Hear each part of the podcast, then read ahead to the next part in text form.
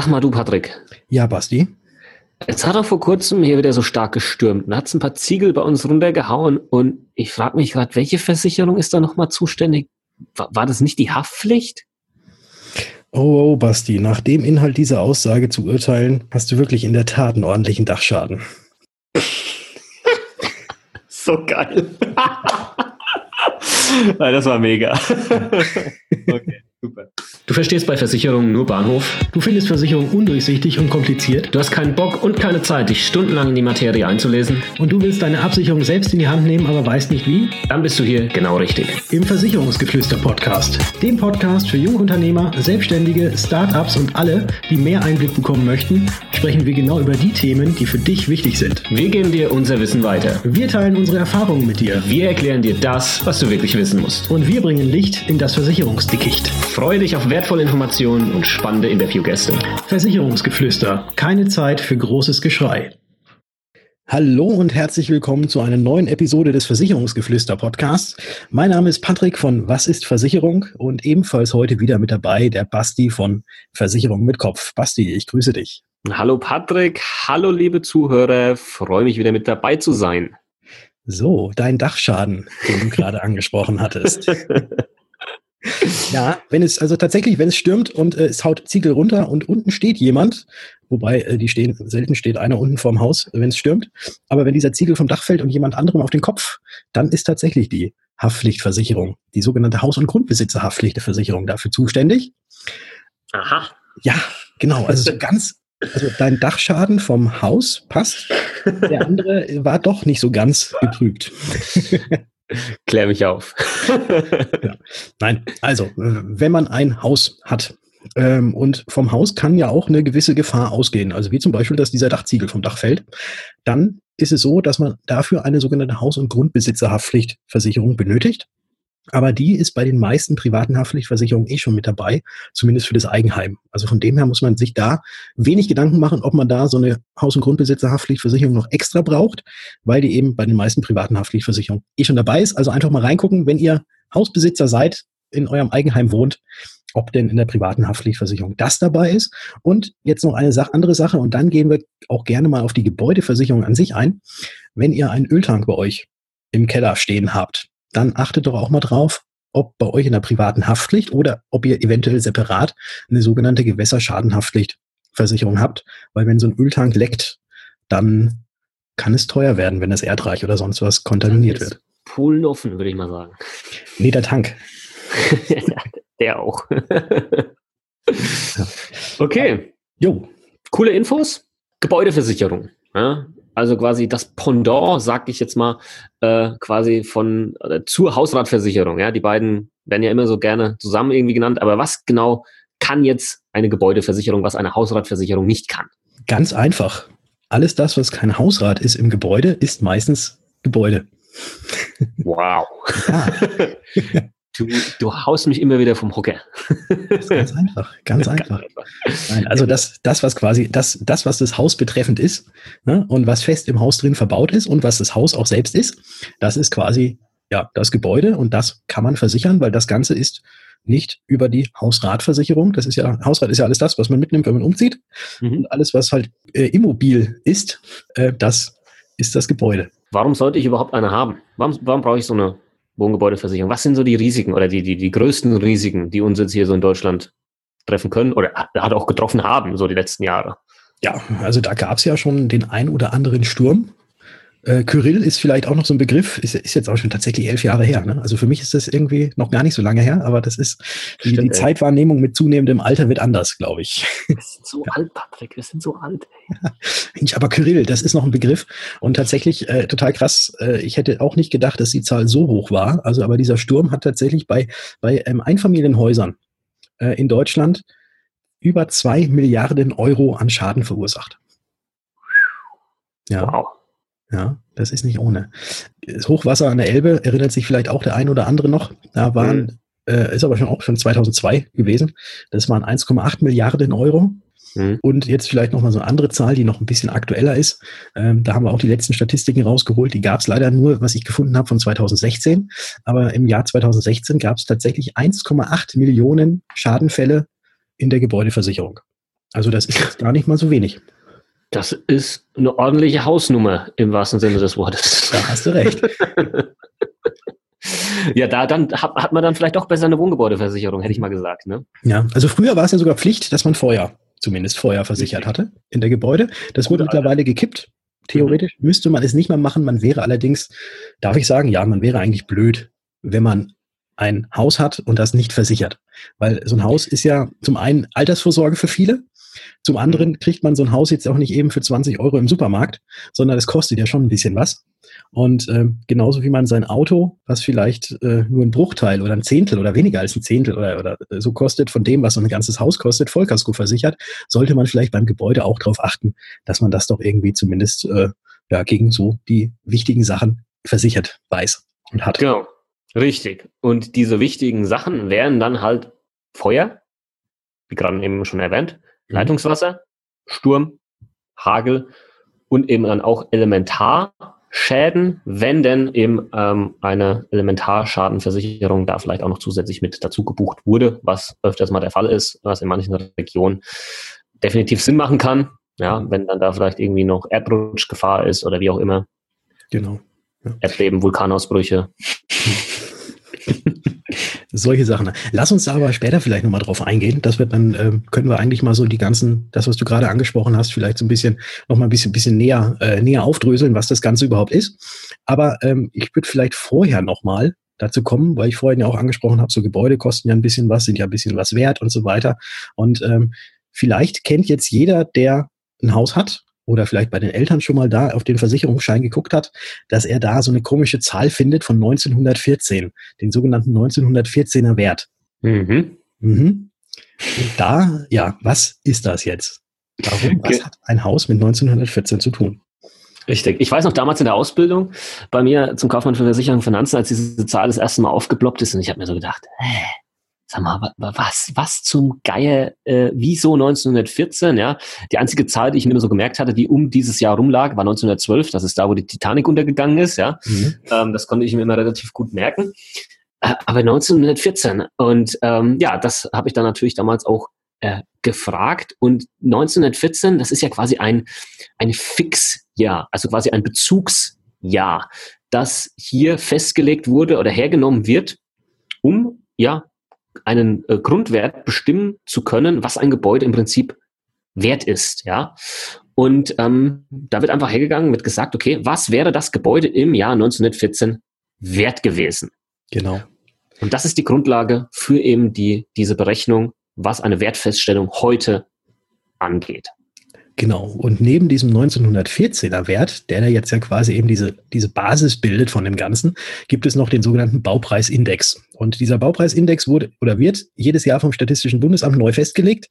Da gibt es auch jetzt verschiedene Indizes, also jetzt für das Wohngebäude, für irgendwelche Bürogebäude oder für gewerbliche Betriebsgebäude oder, oder, oder.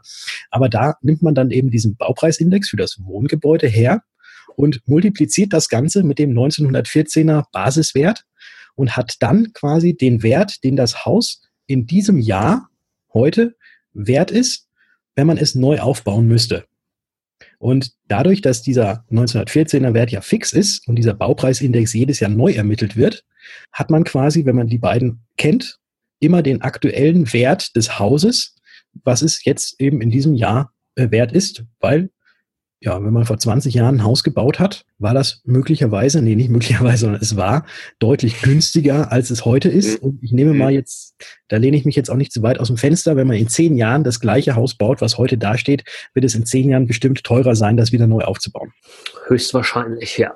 ja. Mhm. Und aus diesem Grund gibt es, gibt es eben diese beiden Werte, dass man da eben immer auf der, ja, auf der sicheren Seite ist, was denn das, äh, was denn das Haus tatsächlich immer zu dem Jahr, wenn irgendwas passiert, denn auch wert ist und wenn man das Ganze dann neu aufbauen muss.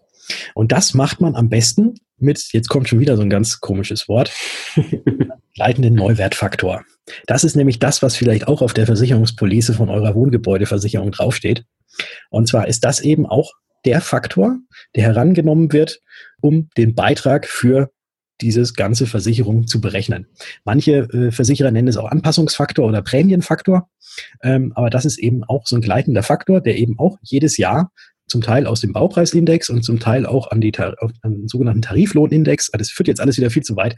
Auf jeden Fall ist es eben auch ein Faktor, der jedes Jahr neu herangenommen wird, um eben, egal wann irgendwas mit eurem Haus passiert, immer den Wert versichert zu haben, den dieses Haus denn auch kosten würde, um es jetzt wieder neu aufzustellen. Und deswegen mit diesem gleitenden Neuwertfaktor, weil es wird jedes Jahr ja, weil halt alles teurer wird, wird dieser Faktor auch jedes Jahr angepasst, meistens nach oben. Aber damit ist man eben immer auf der sicheren Seite, dass man das Haus auch wieder hinstellen kann und von der Versicherung auch die richtige Summe bekommt, um dieses Haus wieder neu hinzustellen, sollte denn irgendwas passiert sein. Gut, ja, es geht also viel um Hinstellen. Ja. nee, aber das, das fand ich trotzdem wichtig, dass du das erwähnt hast, auch wenn es viel äh, irgendwelche komischen Fachbegriffe sind mit der Neuwertfaktor und Baupreisindex und äh, was weiß ich alles. Aber dass man einfach versteht, wieso das so gemacht wird und es hat tatsächlich auch eine gewisse Sinnhaftigkeit. Genau. Was kann denn jetzt passieren? Du hast es ja vorhin schon alles angesprochen. Genau. Fangen was, wir doch einfach mal an was kann so alles passieren? Also was, was kann so alles so einem Gebäude passieren? Welche Risiken sind da? Fangen wir mal mit der selbsterklärendsten von allen an. Feuer. Ja. Feuer, ja, wenn es brennt, dann gehen Sachen kaputt. Und ähm, sowas kommt äh, gar öfter vor, als dass man vielleicht denkt, weil Feuer halt auch verschiedenste Ausprägungen haben kann. Also was jetzt diese Definition Feuer in der Wohngebäudeversicherung entspricht. Mhm. Ähm, jetzt auch wieder einfach mal ein paar Begriffe in den Raum geschmissen. Zum Beispiel Nutzwärmeschäden. Patrick, was kann sich jetzt ein Zuhörer unter Nutzwärmeschäden vorstellen? Man setzt sich abends bequem vor den Kamin, weil es noch weil es kalt draußen ist. Es ist schön gemütlich. Die Holzscheite brennen im Kamin. Plötzlich brennt der Kamin und plötzlich brennt das Haus. Oh, ich weiß gerade schon, ich war gerade in so einem Bild so, ah, hm, Kamin, Feuer, schön angenehm. Und dann, dann hast du alles kaputt gemacht und plötzlich brennt der Kamin. Ja, also das wäre quasi jetzt also tatsächlich so ein Nutzwärmeschaden. Und das sind eben auch solche Dinge, auf die man jetzt auch in der Versicherungspolice oder wenn man einen Versicherungsschein hat oder so eine Versicherung abschließt, wo man halt eben auch darauf achten muss, dass eben auch solche Sachen wie jetzt zum Beispiel Nutzwärmeschäden eben auch mit dabei sind. Weil, ähm, ja, es muss ja nicht unbedingt sein, dass das Haus komplett abbrennt. Mhm. kann ja auch nur eben der Kamin irgendwie ja, ankokeln oder sonstiges oder irgendwas anderes ankokeln mhm. äh, vom Gebäude. Und dann äh, ja, wäre vielleicht noch kein richtiges Feuer gegeben und deswegen darauf achten, dass doch auch hier eben in der, in der Versicherung eben auch solche Nutzwärmeschäden mit dabei sind. Genau. Also, ja. so, so, wolltest du noch was sagen? Ja, ich wollte gerade, oder Senkschäden. Ach genau, perfekt. Ja, ich wollte ich, ich wollte nämlich nur sagen, wir werden jetzt nicht jeden einzelnen von diesen Begriffen äh, erklären oder darauf eingehen, aber nur die, die halt nicht direkt vom Begriff her ähm, nachzuvollziehen sind. Und das wäre jetzt der nächste gewesen, Senkschäden. Mhm. Und ähm, jetzt sagst du wieder, Patrick. nee, das war's eigentlich schon. Ich wollte nur Senk Senkschäden sagen, allerdings nicht mit K, sondern mit G. Ne? Also ganz senken und nicht äh, senken. Ne? Also nicht, wenn sich das Haus jetzt senkt. Äh, das ist, das ist dann, das kommt dann eventuell unter Elementar, wo wir gleich noch drauf eingehen. Ja, also Senkschäden, also wenn quasi was angesenkt wird. Also es brennt nicht wirklich, aber es kann man sagen, es senkt so vor sich hin. ja, es heißt, glaube ich, senken, senken ist, glaube ich, so eine, die Begrifflichkeit, dass, dass keine offene Flamme da ist. Ne? Ja, also, genau, genau, genau. Schmor. So, Schmor. Senk- und Schmorschäden, ne? so ist ja, das. Genau. genau. genau. Ähm, ja. Aber noch ein paar Klassiker, Überspannung durch Blitz, ja, eine Implosion von elektrischen Geräten, ja, wenn so äh, der Fernseher, wenn du noch so eine alte Röhre zum Beispiel vielleicht äh, hast und das Ding implodiert oder so, Mhm, genau, und dann halt das Gebäude kaputt geht dadurch. Genau, Folgeschaden quasi, ja, darum geht es ja. Der Fernseher ist ja kein Gebäudebestandteil. Richtig. Das wäre wieder Hausrat. Das wäre wieder Hausrat. Ja. ja. Muss man aufpassen, ne? Das ist hier so eine, wie, wie nennt sich das? So ein gleitender Übergang, so wie der gleitende Neuwert. ja, am besten ist, man hat beides, dann äh, braucht man Absolut. sich darüber keine Sorgen machen. Ja. ja. Dann haben wir noch äh, Dekontaminationskosten. Mhm. Also wenn quasi äh, weiß ich nicht, ähm, das Haus halt nicht bewohnbar ist aufgrund von Rauch, ja, weil es gebrannt hat, ja, und das Ganze halt irgendwie wieder beseitigt werden soll. Oder wenn es natürlich nach dem Brand eventuell irgendwie Erde auch noch abgetragen werden muss. Genau. Ähm, das, weil halt durch das Haus, was runtergebrannt ist, halt ähm, der Boden ähm, so jetzt von behördlicher Seite wahrscheinlich dann gesagt wird, äh, Moment, hier, das können wir so, so verseucht, könnt ihr den Boden nicht hinterlassen.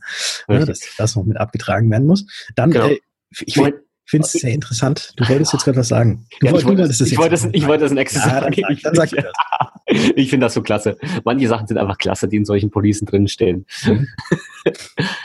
Und zwar der Anprall von Straßen, Schienen und Wasserfahrzeugen. Ja. Ist auch versichert. Ja.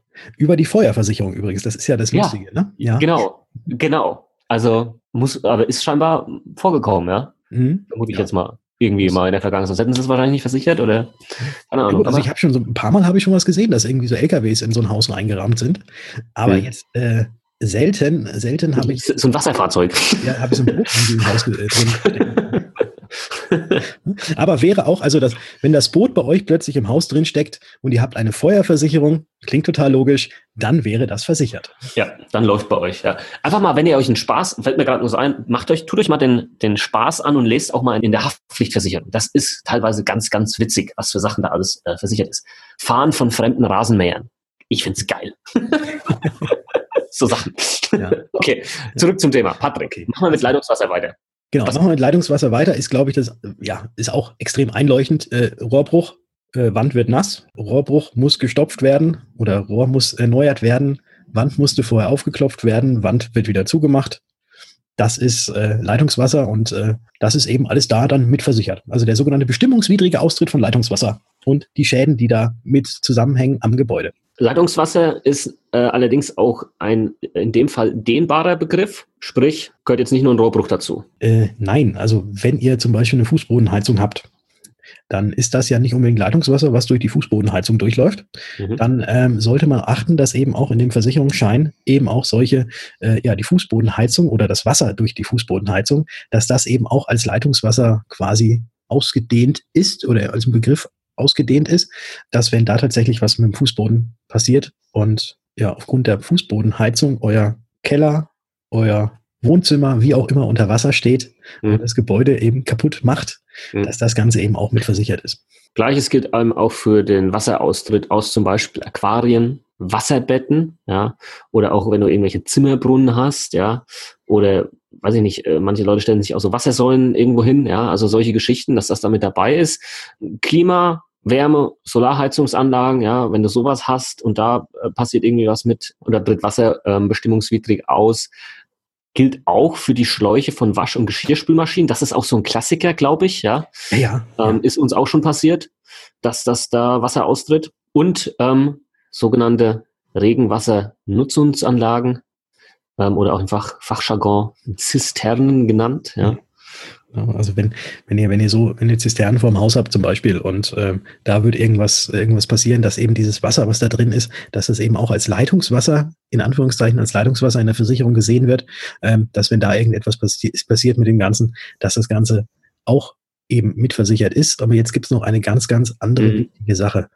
Das ist gerade bei alten Versicherungsbedingungen oftmals nicht dazu. Wir haben ja gerade gesagt, dass ja diese Wasserzu- und Ableitungsrohre und diese Wasserrohre, dass die ja mit dabei sind.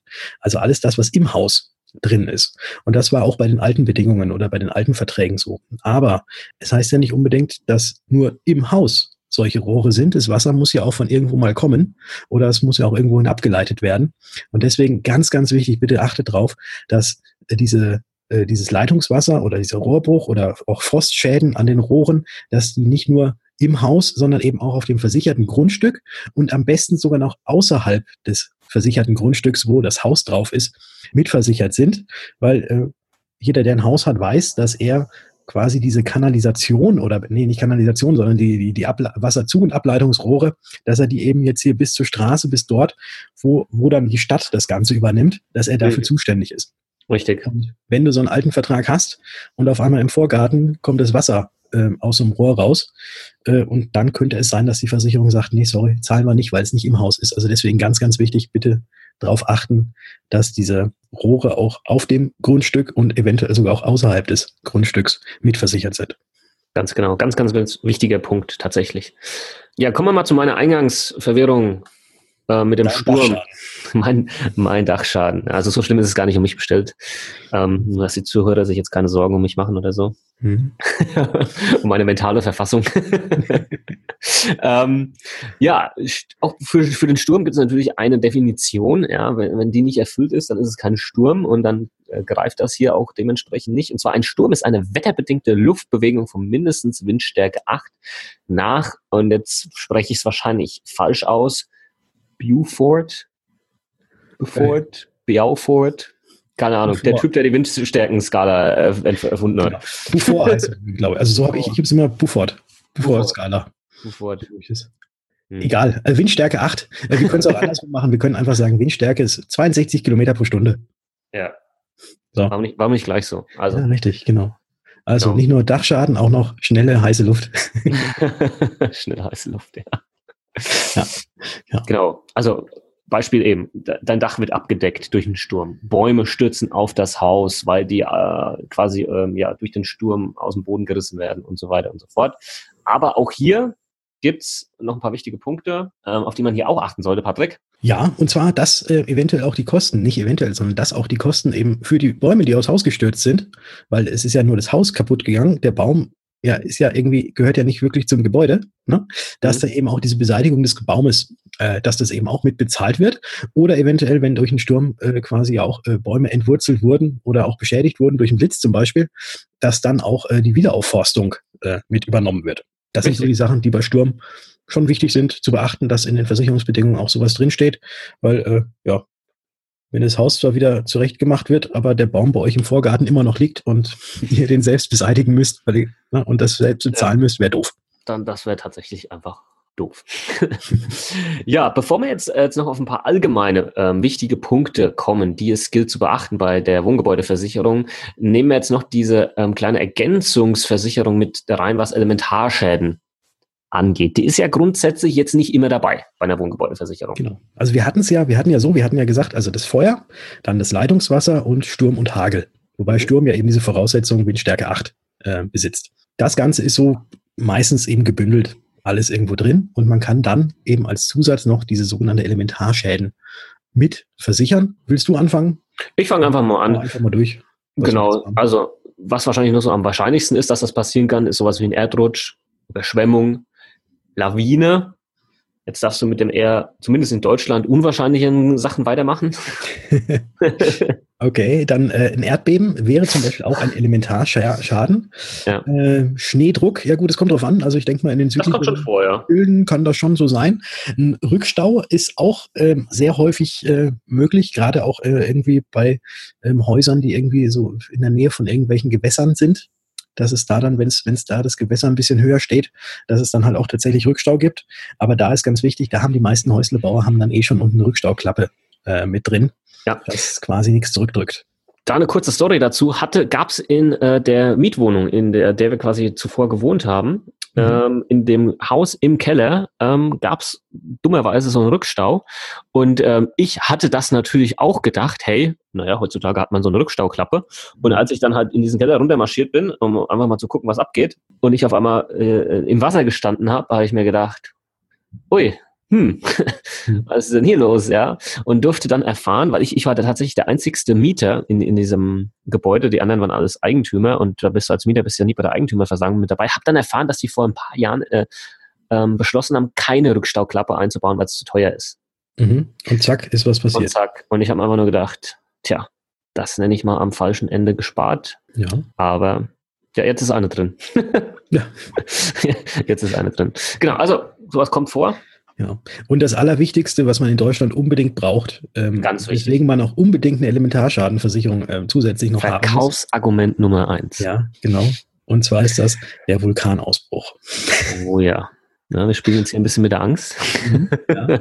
Ja, also wenn, wenn, der Vulkan in Deutschland bebt und ausbricht, dann wäre das tatsächlich, wenn man eine Elementarschadenversicherung hat, auch dann mitversichert, das Gebäude wenn es kaputt geht durch den Vulkanausbruch. So, ich würde ja lachen, wenn wir irgendwo hier so einen inaktiven Vulkan hätten, die ganze Zeit irgendwo unter Deutschland, keiner weiß es ja, und die ganzen Versicherer nehmen das einfach so in die Bedingungen mit auf, einfach weil sie denken, okay, wird eh nie passieren, gibt's hier nicht. und auf einmal so äh, ein Vulkanausbruch und dann denkst du dir so, ups. Also das, das jetzt eher, eher unwahrscheinlich, aber eine eher andere Sache, was wir, was wir vorhin hatten mit dem Senkschaden. Tatsächlich, also wenn es eine, also jetzt nehmen wir das Senken mal mit K, wenn es eine Erdsenkung gibt und quasi das Haus auf einmal die eine Hälfte einen Meter tiefer sitzt, das wäre auch ein Elementarschaden und mhm. das äh, ja, wäre jetzt unschön. Ne? Und wenn man das drin hat, dann, oder diese, wenn man das mit abgeschlossen hat, dann äh, ja, dann kann so viel rutschen wie möchte oder sich so viel senken wie möchte. Äh, ja man hat zwar den Ärger, aber wenigstens nicht finanziell, weil das zahlt dann die Versicherung. So schaut's aus. Genau. Gut. Alles klar. Mal ein die Punkte zur Elementar. Ähm, genau. Schadenversicherung. Und jetzt nennen wir einfach noch mal ein paar allgemeine Punkte, würde ich sagen, ähm, mhm. was, man, was man noch so bei so einem Vertrag eben beachten sollte und ja, wo, wo man drauf, drauf achten muss oder sollte. Ich habe es jetzt doppelt gesagt mit sollte und muss. Äh, einfach mal was Allgemeines. Es ist äh, wichtig. Was wichtig ist. Genau. Ja, also dass zum Beispiel halt auch Nebengebäude mit dabei sind. Ja, also nicht nur das Wohnhaus, in dem du wohnst, sondern vielleicht auch Nebengebäude oder andere Grundstücksbestandteile, die vielleicht noch vorhanden sind, dass die auch mit versichert werden. Ähm, ein weiterer Punkt, Schuppen, ja. Schuppen draußen im Garten. Genau, ein Schuppen, Geräteschuppen, was weiß ich, was es vielleicht noch irgendwie so gibt. Ähm, dass das eben auch mit abgesichert ist. Dann ein weiterer Punkt, der allgemein so bei Versicherungen eigentlich ganz sinnvoll ist, wenn denn möglich ist, der Verzicht auf die Einrede der groben Fahrlässigkeit. Was ist das? Heißt das dämliche Versicherungsrechtsjuristendeutsch jetzt schon wieder? Das heißt ganz einfach, dass der Versicherer nicht hergehen kann und kann sagen, ja, du hast jetzt aber hier grob fahrlässig gehandelt und deswegen zahlen wir nicht. Ja? Mhm. Sondern dass auch selbst grob fahrlässige Handlungen einen Schadenanspruch ähm, bedingen. Ja, muss man genauso dämlich auszudrücken, wie die, wie die es schreiben. ähm, ein ganz einfaches Beispiel, du vergisst die Kerze auszublasen äh, und genau. gehst und ja. verlässt das Haus und kommst die, wieder und das Haus ist nicht mehr da.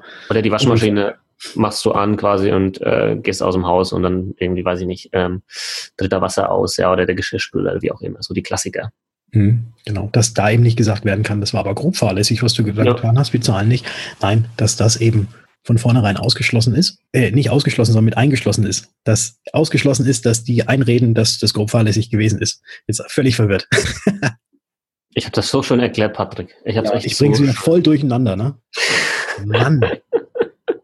Okay, machen wir mal weiter. Aufräumungsarbeiten, Abbrucharbeiten, Bewegungs- und Schutzkosten. Ja, also alles, was irgendwie dann noch mit quasi den, den, den äh, Arbeiten danach, also wenn dieser Schaden eingetreten ist, anfallen kann. Also so als Beispiel Schutzkosten, dass vielleicht das Haus tatsächlich bewacht werden muss, ja, weil die Türen vielleicht äh, nicht abschließbar sind oder die Fenster sind kaputt und jemand könnte da einfach einsteigen, ja, etc. Oder es ist halt irgendwie was eingestürzt, eingekracht und dann müssen hier Aufräumungsarbeiten gemacht werden und so weiter und so fort, dass das alles mit dabei ist. Genau. Also nicht, dass, nicht, dass man nur das Haus hingestellt ist, das neue Haus, was äh, aufgebaut, ich, ich sage jetzt nicht hingestellt, was wir vorhin oft gesagt, äh, nicht nur, dass das Haus, wenn es neu aufgebaut wird, sondern eben alles, was außenrum außenrum vorher noch abtransportiert gema und gemacht und getan werden muss, wenn das alte Haus eben wegkommt, damit das neue hinkommt, ähm, dass diese ganzen Kosten, dass das eben auch von der Versicherung zusätzlich zu dem, was das Haus ja kostet, auch noch mit übernommen wird. Genauso, dass eventuell bei einer Unbewohnbarkeit des Hauses auch die Hotelkosten mit übernommen werden. Genau, das, äh, weil du musst ja irgendwo wohnen, ja.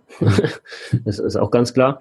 Ähm, auch so Geschichten wie Graffiti, ja, wenn irgendjemand das Haus beschmutzt, fällt ja unter ähm, Vandalismus, ja, ja. irgendwo, äh, dass das irgendwo mit dabei ist.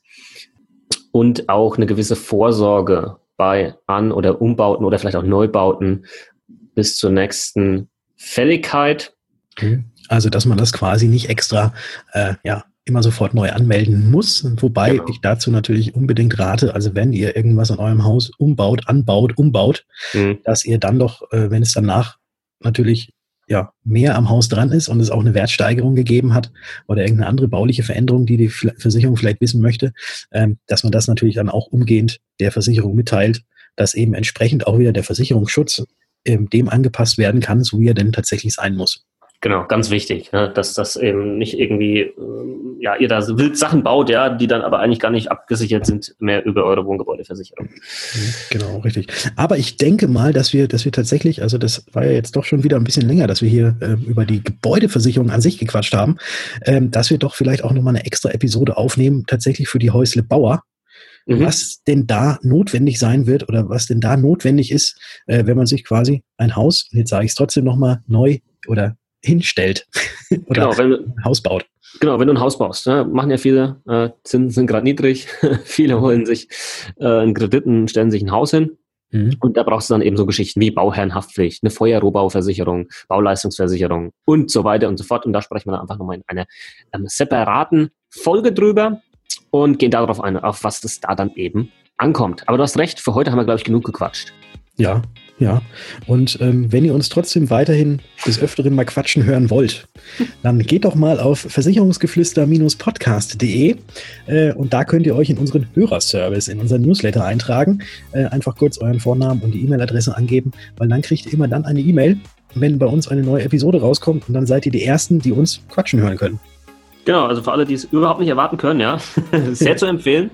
Und ansonsten äh, wären wir natürlich noch unglaublich dankbar, wenn ihr uns eine kleine iTunes-Rezension dalassen würdet. Einfach ein, zwei Sätze vielleicht, wie ihr den Podcast findet. Das dauert echt nicht lange. Ähm, und dafür wären wir euch wirklich dankbar. Ja, einfach fünf Sterne, das reicht uns schon. ja, dafür.